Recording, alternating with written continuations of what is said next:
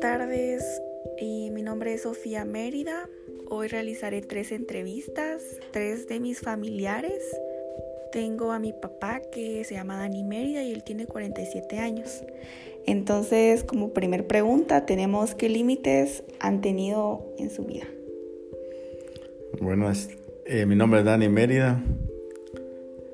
A lo largo de todos esos años, pues he tenido muchos límites, pero ha habido uno que ha marcado mi vida, que ha sido el de niño perder un oído.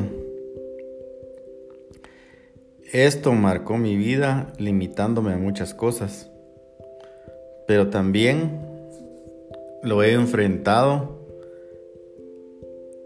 eh, pues eh, valiéndome por sí mismo, emprendiendo cosas eh, como sentarme de qué lado, en la aula, en la escuela o en el colegio, en la universidad, me tenía que sentar para poder escuchar bien, ya que esto me limitaba a recibir mis clases, lo cual me llevó a, a no poder prosperar como yo hubiera querido.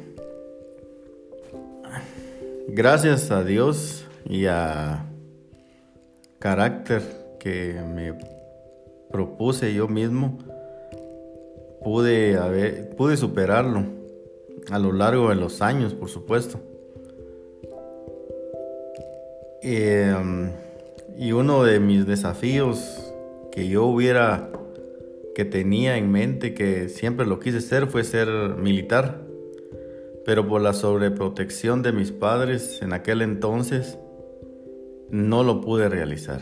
Desgraciadamente, no pude seguir esos estudios de que a mí me hubieran gustado por mi mismo carácter que tengo de ser muy ordenado, muy disciplinado en mi vida. Y el legado el aprendizaje de todo esto, pues es que uno tiene que aprender a valerse por sí mismo.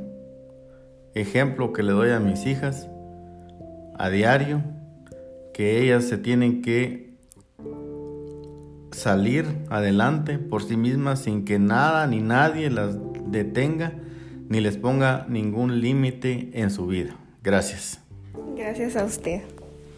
Esta es mi segunda entrevista, eh, va a ser con mi abuelita, ella ya es de la tercera edad, eh, su nombre es Miguelina y pues voy a empezar con una de las primeras preguntas.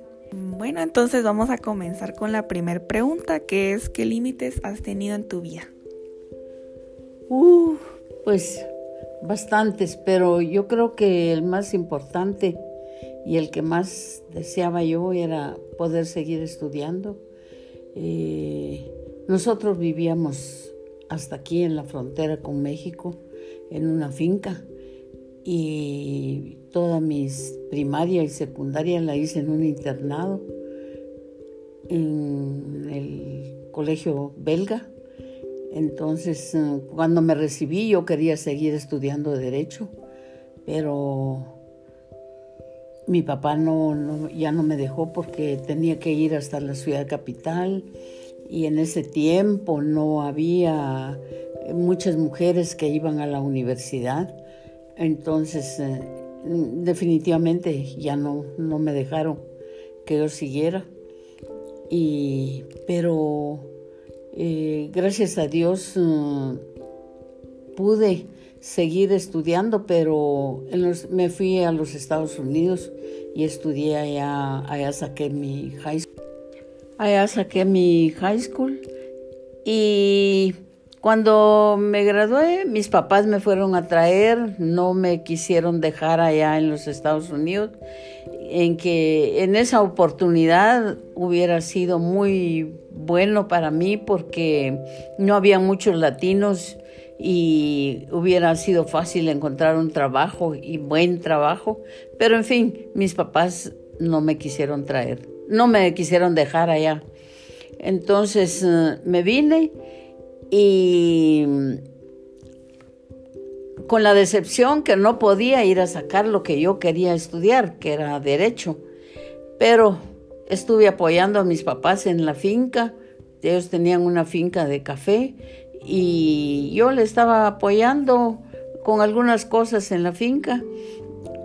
Y mi vida siguió, me casé, eh, gracias a Dios tuve un bonito matrimonio, eh, fuimos muy felices con mi esposo, pero como no todo es felicidad, tuve dos hijos y el problema más grande o la situación, uno de los desafíos más grandes. Uno de los desafíos más grandes que tuve en mi vida fue que mi hija, mi única hija, me la asesinaron regresando ella de la universidad en Guatemala. Entonces um, tuve un dolor tan grande que no lo podía superar. Eh, me preguntaba todo el tiempo cómo salir de esto, cómo quitar, cómo quitarme este dolor, pero era tan duro para mí que no podía. Pasaron años y años y no podía superarlo. Hasta que unas amigas me involucraron más en lo que era la comercialización del café. Y al fin, seis años después del fallecimiento de mi hija, me fui involucrando con ellas y ya fui superándolo. Pero sinceramente en mi vida ha sido lo más trágico que me ha pasado, porque he perdido a mi papá, mi mamá, mi esposo, pero la muerte que le dieron a mi hija era algo que no lo podía superar porque había sido sin razón, sin conocer a nadie, sin motivo. Simplemente creo que la confundieron al salir de la universidad la verdad no sé, pero fue lo más triste en mi, en mi vida. Mm, entonces, también como última pregunta, ¿qué aprendizaje y qué legado quisieras dejarles a los demás miembros de tu familia? Ay, pues lo más importante es de que, que siempre piensen que hay un Dios que es el que nos fortalece, nos guía y nos ayuda en todos los momentos difíciles de la vida y que Él es el que nos, nos da la vida pues, y nos ayuda a sobreponernos y a salir adelante.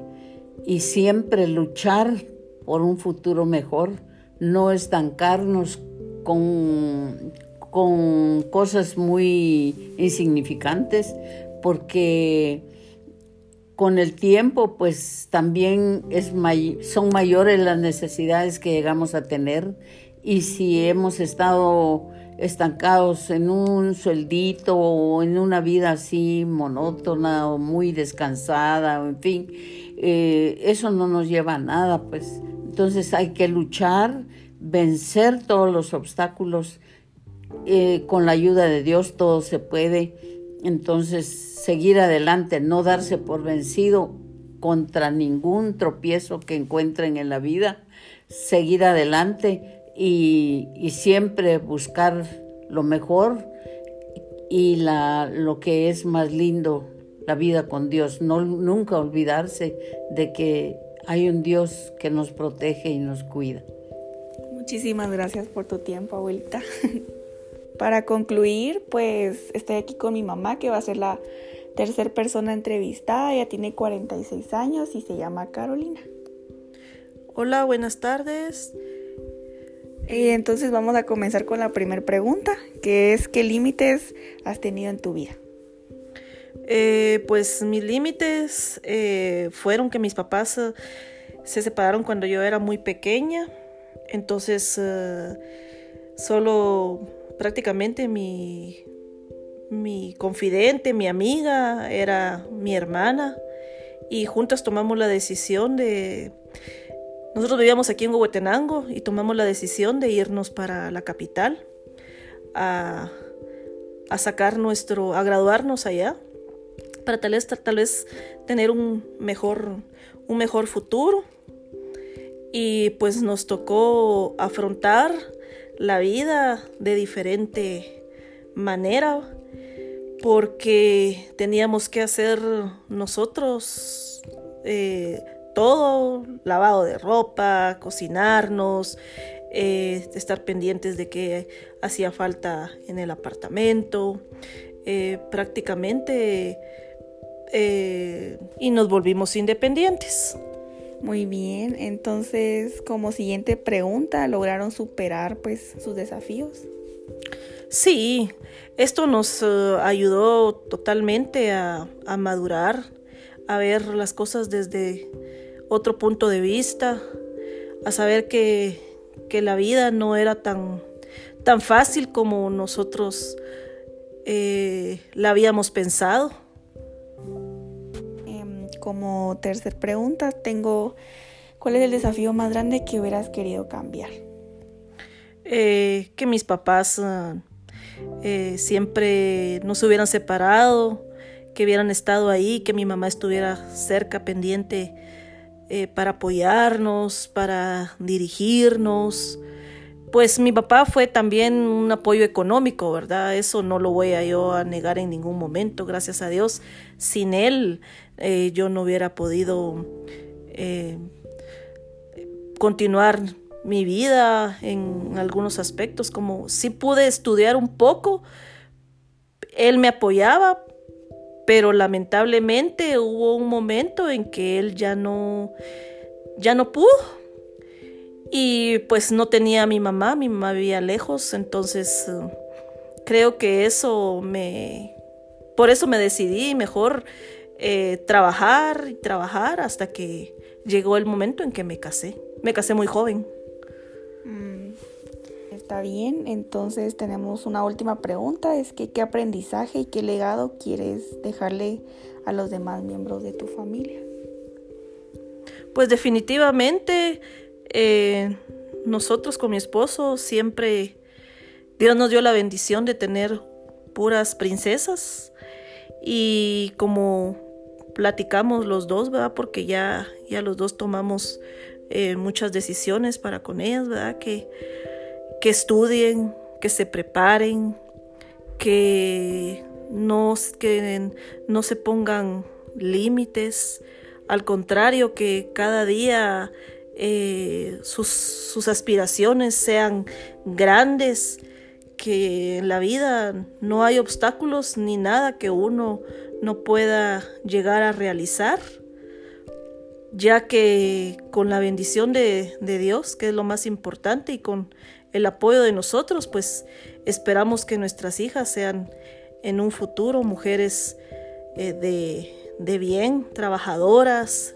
leales, eh, pero sobre todo que mm, sean mujeres de, provecho, ya que así los obstáculos que ellas, que ellas tengan en su futuro, eh, los puedan realizar y ser unas mujeres profesionales, que es lo que queremos. Gracias. Gracias a ti por el tiempo y por responder las preguntas.